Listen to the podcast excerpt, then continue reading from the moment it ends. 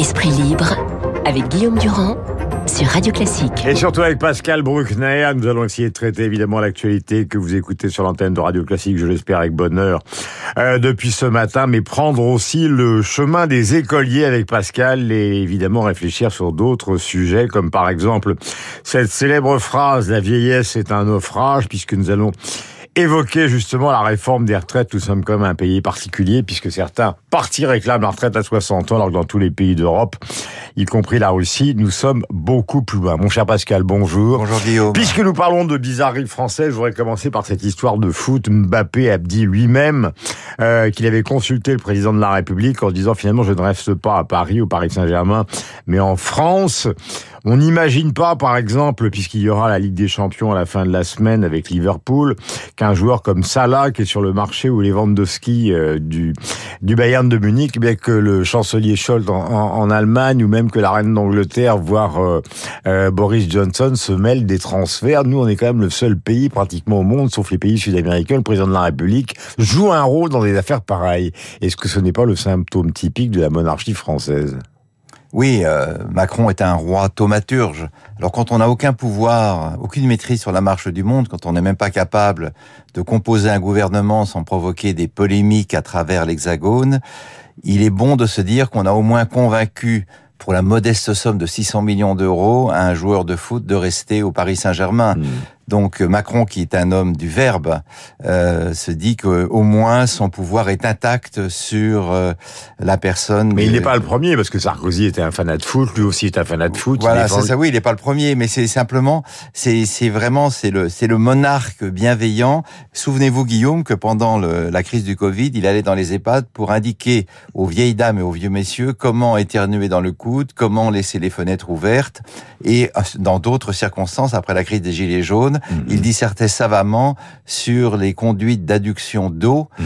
euh, dans les communes rurales françaises. Mmh. Donc Macron, c'est là se veut le, le, cerveau omniscient qui explique à chaque citoyen comment vivre et surtout comment éviter euh, les maladies. Peut-être que Mbappé est flatté d'avoir cette relation avec le président de la République. Mais oui, bien sûr, bien sûr, sans, sans doute, parce que euh, voilà, il a eu accès au roi et, et peut-être que chaque Français, chaque Français aura son quart d'heure warolien et pourra toucher le, le, roi qui guérit les écrouelles. Mais en, enfin, si on revient dans le passé, maintenant nous allons passer à cette histoire de retraite, on imagine mal le général de Gaulle se mêler quand même euh, du transfert, par exemple, de Raymond Coppa qui est passé de Reims euh, à un club euh, espagnol, le fameux Real de Madrid, qui sera donc en finale samedi soir. Ce sera l'événement avec Liverpool de la Ligue des Champions. Je le disais à l'entrée, c'est une des plus célèbres phrases que l'on connaisse. La vieillesse est-elle un naufrage? Alors, qu'est-ce qu'on lit dans les journaux ce matin. Et bien que finalement les négociations sur les retraites ne commenceront qu'en septembre-octobre, et ça c'est dans les échos, que dans l'opinion, même le, la, la, la, version qui deviendrait amoindrie, celle des 64 ans, n'est peut-être même plus sur la table. Donc réfléchissons grâce à vous sur cette affaire. Pascal, est-ce que c'est vraiment normal de ne pas pousser le curseur à 65 ans et plus comme tous les autres pays qui nous entourent, c'est-à-dire les Européens?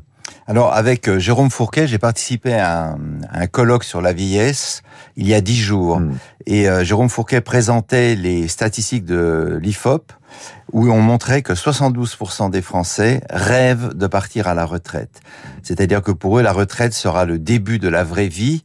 Et alors, la question qu'on se pose... Euh, oui, c'est le curseur, c'est la date, c'est l'âge. C'est l'âge, c'est l'âge. Et la, la, question qu'on se pose, si euh, vous estimez qu'à 60 ans, vous allez commencer la vraie vie, comment allez-vous qualifier les 60 années, les 60 premières années de votre existence mm -hmm. C'est-à-dire comment, par quel miracle, le soir du départ à la retraite, votre vie va-t-elle passer du stade d'inauthentique au stade de, de parfaite, de merveilleuse Et c'est une, c'est une étrange vision du monde que de considérer que travailler, c'est forcément euh, perdre son énergie, c'est forcément euh, s'embourber dans quelque chose qui devrait disparaître le, au, au, matin de votre premier jour de retraité.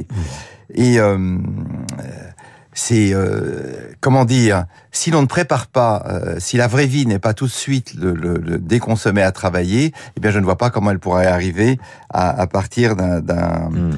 d'un certain âge. est-ce que ça se joue à 3 ou 4 ans euh, Et au fond, d'où vient cette spécificité française? Parce que même les Russes travaillent jusqu'à plus de 65 ans, parce qu'on parle beaucoup de Poutine actuellement. Donc qu'est-ce qui fait qu'en France, il y a cette résistance? Alors, euh, on a l'impression que la, vraie vie rêvée après la retraite joue euh, dans, dans, dans l'imaginaire français le même rôle que le grand soir dans la pensée révolutionnaire. Tout d'un coup, on va basculer. Mais euh, du point de vue des personnes privées, alors je mets à part les métiers difficiles, métiers du BTP, gendarmerie, police, euh, armée, bien sûr, euh, manutentionnaire, tous ces métiers qui nécessitent une retraite même bien avant 60 ans, puisque je crois que dans l'armée, mmh. au bout de 19 ou 20 ans, on prend sa retraite. Euh, la, la question, c'est vous partez à 60 ans, qu'est-ce que vous allez faire de ces 20 ans de vie supplémentaire Puisque vous le savez, les progrès de la longévité mmh. fait qu'aujourd'hui, on a gagné entre 20 et 35 ans euh, d'espérance de, de vie en bonne santé.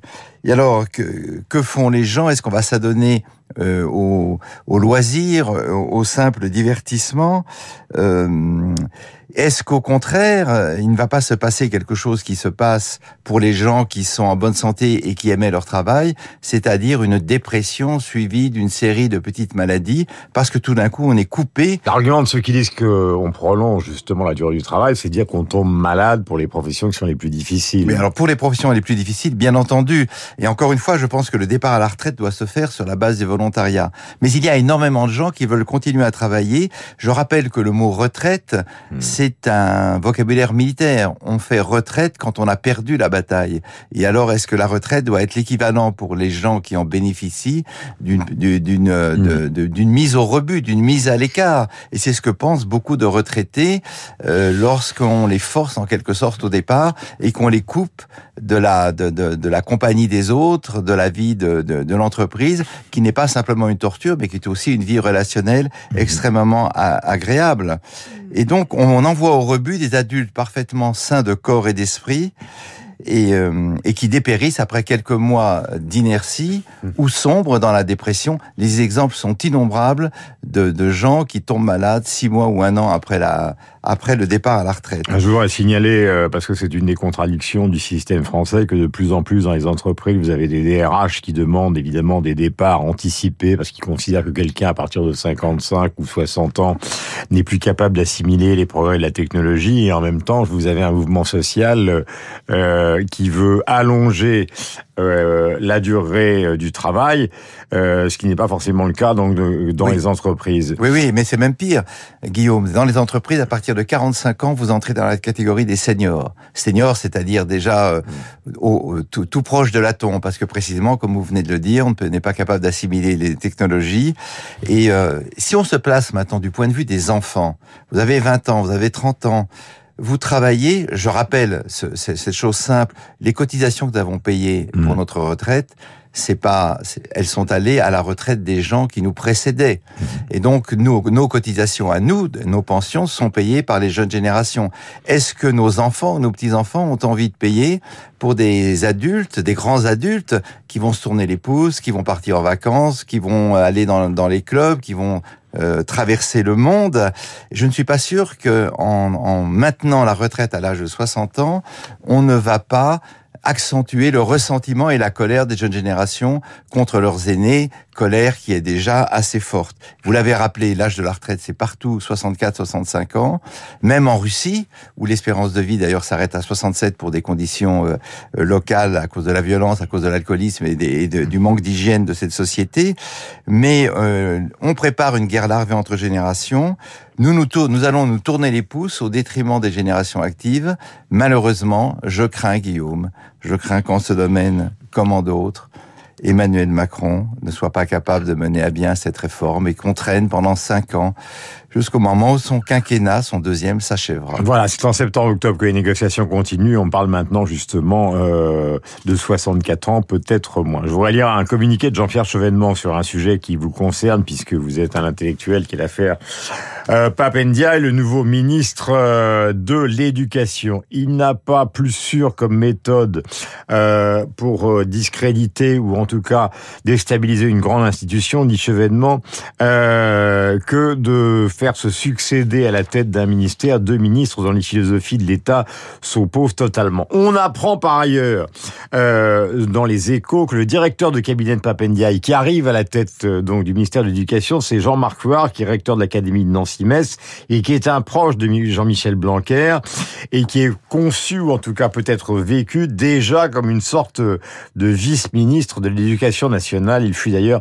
euh, numéro 2 pendant des années. Alors, ce, ce, ce nouvel arrivant, il y a une chose qui vous caractérise, contrairement à beaucoup de gens qui nous écoutent, c'est que La Condition Noire, son grand livre, vous l'avez lu. Qui a-t-il écrit dans ce livre qui est à la base justement à la fois de toutes les réflexions, de toutes les approbations ou de toutes les contestations? Alors ce livre est paru en 2008, je l'avais lu à ce moment-là, donc effectivement je, je, me suis rafraîchi la mémoire.